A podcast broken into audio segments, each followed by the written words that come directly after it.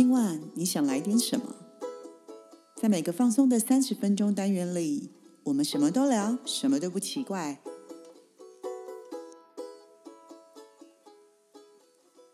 以上活动由伊登时尚生活美学提供，更多活动讯息请参考官网或粉专。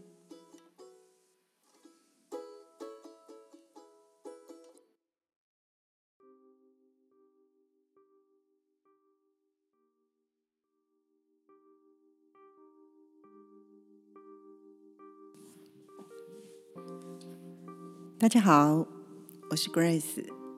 今天又到了我们情绪的橱窗时间。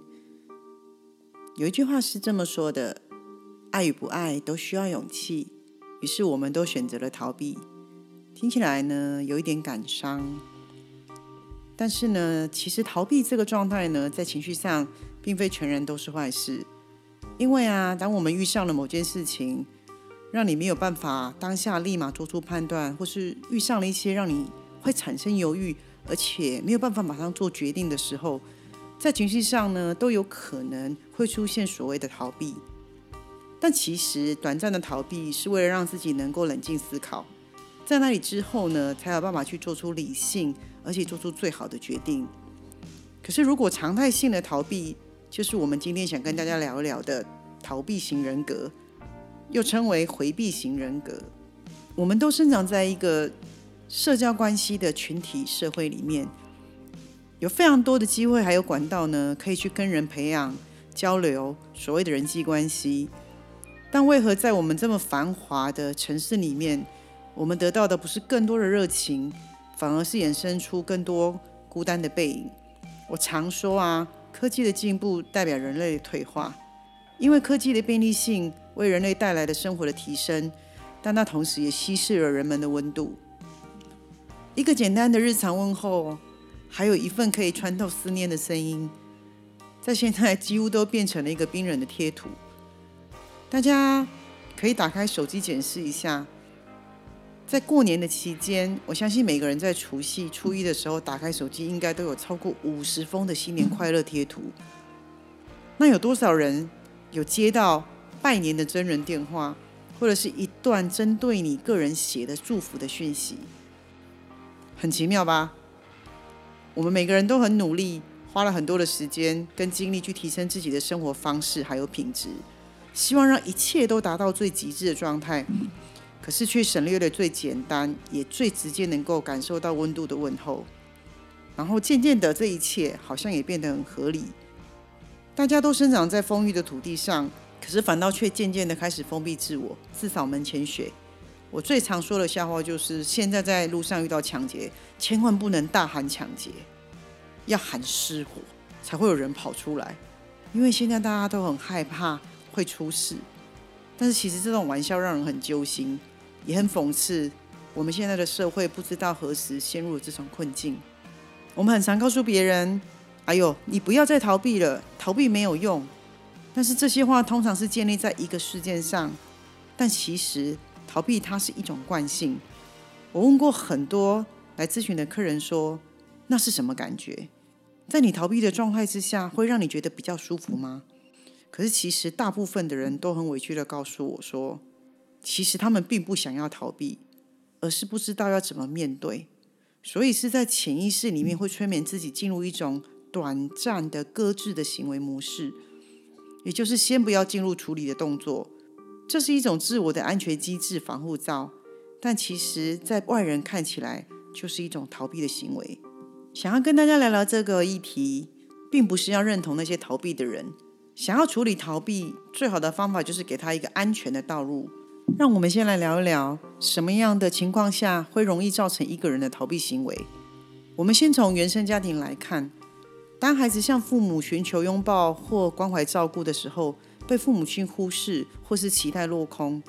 有时候父母只是因为更专注的忙于工作，并不是刻意不理会孩子。那很多的父母总会想着，我忙完之后再来陪孩子啊，或是我是因为要努力赚更多的钱来栽培孩子的未来。只是通常赚到了钱，孩子的心也离开父母了。有非常多的父母来问我，他真的很不理解自己做错了什么。但是对矮孩子而言，在那个时候的当下，他需要的只是一个拥抱，是陪伴，而不是金钱。有一些父母不太习惯拥抱孩子，其实是希望孩子不要过于依赖，希望他们从小就要学会独立。但是其实孩子在小时候的本分就是当好一个孩子的角色，并且在这个角色里面得到最大的满足。那么他再往下一个阶段在迈进的时候会更顺利。我举个例子，有个三十多岁的朋友告诉我，他最讨厌夜晚的来临，因为当月亮出来的时候，他会变得很焦虑、很恐惧，所以他会用各式各样的理由去推掉跟晚上跟同事或朋友出去聚会。他只希望赶快回到家里，那对他来说会很安全。很多朋友常开玩笑跟他说：“啊，你是怕被月亮仙子惩罚吗？”但是其实，当你知道了他的故事的时候，会让人觉得很不可思议，也很让人心疼。她是家里面的独生女，父母都是高阶的经理主管们。那从小父亲总是把她当儿子在教养。他说，他从有记忆以来，他就拥有自己的房间。那很多时间，他都是一个人待着，然后不知不觉的长大。对他来说，童年的记忆是他最不想回忆的。他跟我分享，在他幼稚园的时候，有一天他睡觉做了噩梦，他哭着醒来，去敲父母的房间，希望他的父母可以让他跟他们一起睡。他的父亲拒绝了他，告诉他回房间。他哭着走回房间，然后越来越害怕，又哭着跑回去父母的房间，大哭大叫，请求妈妈抱他。爸爸严厉的指责他。这是耍赖的行为，甚至还告诉他：“你再不回去，就要处罚你。”这一夜，他难熬的蹲在爸妈的房间门口，哭到睡着。后来，这些状况反复的出现在他的夜晚里。他去敲门，永远得到的都是“你要学会独立”。最后，他再也不开口了。就这样，他让自己适应在这不被回应的爱里，一路长大。从此之后，他就很讨厌夜晚的来临，甚至每当夜晚的来临的时候，他就有一种说不出的焦虑感。他笑着说：“现在他已经好太多了。在求学的过程中，当他被安排住校，或是被安排一个人住在外面的时候，他都会经历很长的一段时间，晚上一个人常常不由自主的发抖，或是胸闷、呼吸困难，看了医生也查不出毛病。”也因为这样，他也不太敢谈恋爱，因为他害怕再有被抛弃的感觉。现在长大了，也有年纪了，可以学着控制的比较好，但他依旧选择逃避夜晚的来临。我听完心很痛，在别人眼中看似什么都不缺的他，其实想要的只是一个温暖的拥抱。他的期待其实也只是希望有人能哄着他入睡。但我最难过的是，他是笑着在告诉我这个历程。我问他：“你要永远不在月光下散步吗？”他说：“没关系，我习惯了。”在那一瞬间，我也说不出话来，只能默默的看着他。其实，那个时候的他，如果请求有被回应，现在的他应该可以更自在的在月光下跳舞。童年被忽视，一直都是逃避型人格形成的主要原因。另外一个例子是一个看起来很高傲冷漠、对人事物总是不屑一顾的年轻人。别人看起来他很臭屁，但是其实他非常害怕跟人相处。有一次跟他相约喝咖啡，他跟我聊起了一些小时候的事情。过程当中，我对他说了一句：“嘿，这不是你的错哦。”突然。他眼光泛红的在我面前掉下了男儿泪，我吓了一大跳，赶紧跟他说：“抱歉，我是不是说错话了？”他摇摇头，哽咽的对我说：“从来都没有人这样对我说。”他说：“记忆中的自己并不是现在的这个样子。小时候的他真的很调皮，喜欢拆解玩具，因为实在太想研究里面到底装了什么。有一次，他成功的把一台机器人拆解后，又成功的装回去。”他开心的拿去给父亲看，却换来一阵莫名其妙的毒打。他一直以为是自己不够厉害，才会被打骂。之后他更努力的想要表现，但是只要每次开心的去找父母亲分享，还来不及把话说完，就会先被否定，觉得他是破坏王，只会捣蛋，书也念不好，整天搞东搞西的不成才。自此之后，他开始收起了调皮的个性，开始话也变少了，也不再去拆解他有兴趣的东西。结果，他的父母竟然开始夸奖他变乖，长大了，也成熟懂事了。可是，他也开始怀疑自己的人生，开始不停的问自己：为什么要来到这个世界？他不理解这个世界的游戏规则是什么？是寻找自己，还是符合别人的期待？在他找不到答案的状况下，他选择了把自己的心门关起来，对外界主体一道墙来。只要不让别人靠近，他就更安全。这样一转眼，也来到了现在的二十八岁。但也因为这样，他逃避与人有更深的交流。我问他：“你想要什么？”他说：“我只想要一个赞美，有那么难吗？”所以此时此刻的他，人在二十八岁，心却遗落在十岁时候的他未曾回来。我问他：“所以刚才的眼泪是你的，还是十岁的男孩的？”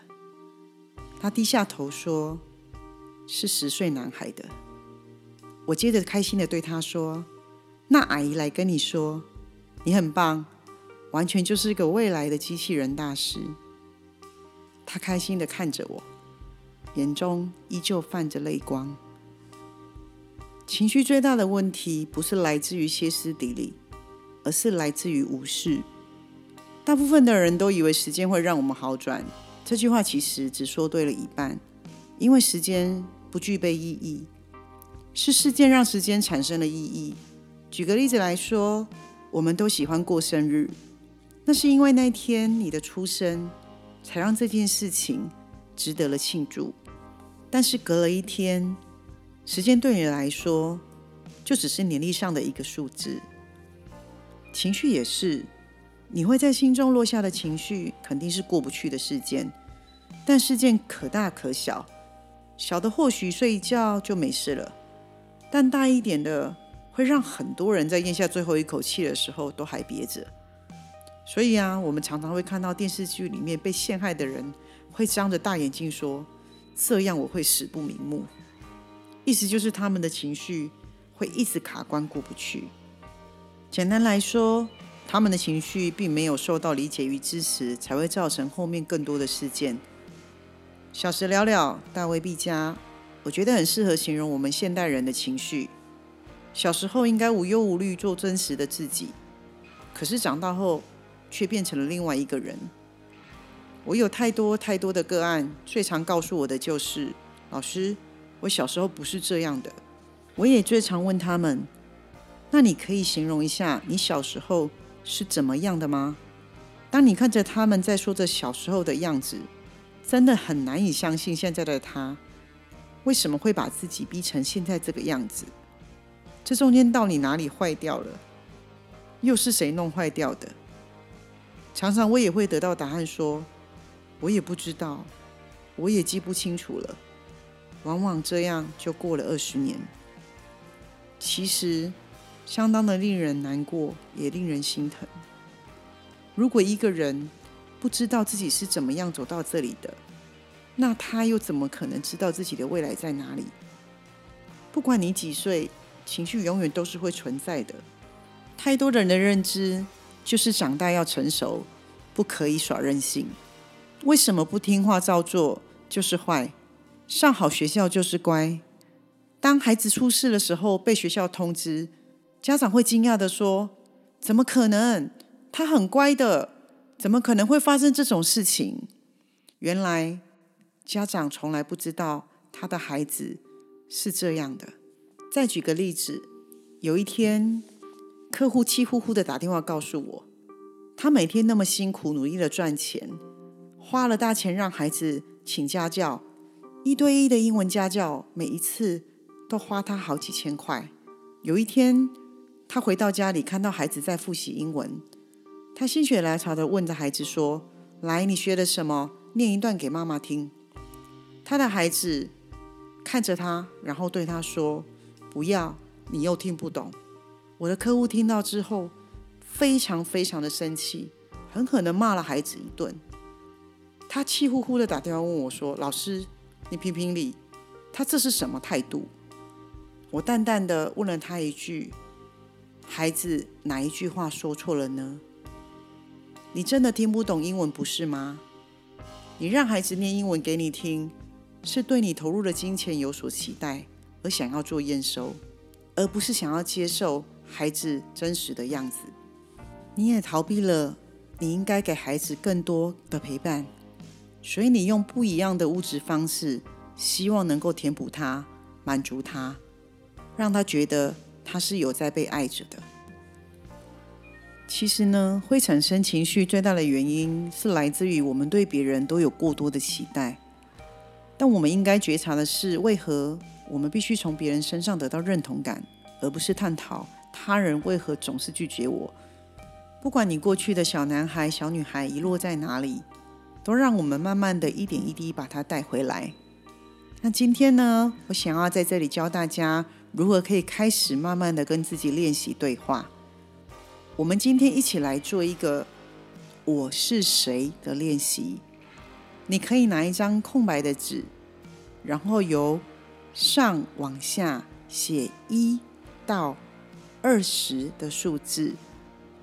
那么呢，这个题目就是“我是谁”。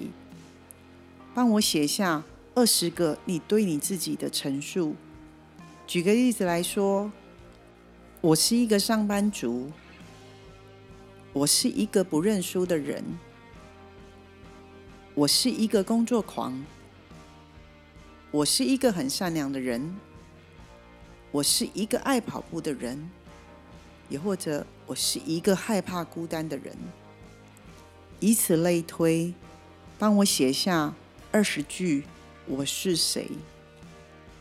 写完这二十句之后呢，我们再进入接下来这个步骤。帮我在这每一个句子的后面再做一个延伸的句子。举个例子来说，我是一个害怕孤单的人，因为没有人了解我。我是一个不认输的人，因为我害怕失败。以此类推，帮我把这二十个句子完整写完。结束后，我们才能够进入最后一 part 的流程。帮我在刚刚完成的这些的句子，每一个句子后面再加上最后一句。那么这一句呢，它的方向就是要解决你前面写的这个句子，我们要帮他找到方法。但只有你知道什么样的方法你是可以接受的。举个例子来说，我是一个害怕孤单的人，因为没有人了解我，我需要告诉别人我在想什么，这样别人才能有机会了解我。我是一个不认输的人，因为我害怕失败，那我就需要花更多时间去做练习和准备。让自己增加更多的成功机会，以此类推，大家可以试着把它全部都写完，然后每天把这二十条完整的念过一遍，这样对于自我对话还有增加自我认同感，其实是非常有用的。在练习了一段时间之后，慢慢的你会习惯变成是一层一层的找解决方法，而不是找逃避的理由。这个方法其实我也非常的常使用，我觉得对我自己的帮助很大。那我今天也把这个方法分享给大家，希望今天用这个小方法可以帮到大家。如果你在写的过程当中有任何的想法想要分享给我，也欢迎你发讯息给我。那我们今天情绪橱窗的节目就到这里喽。今晚你想来听什么？我们下回见，拜拜。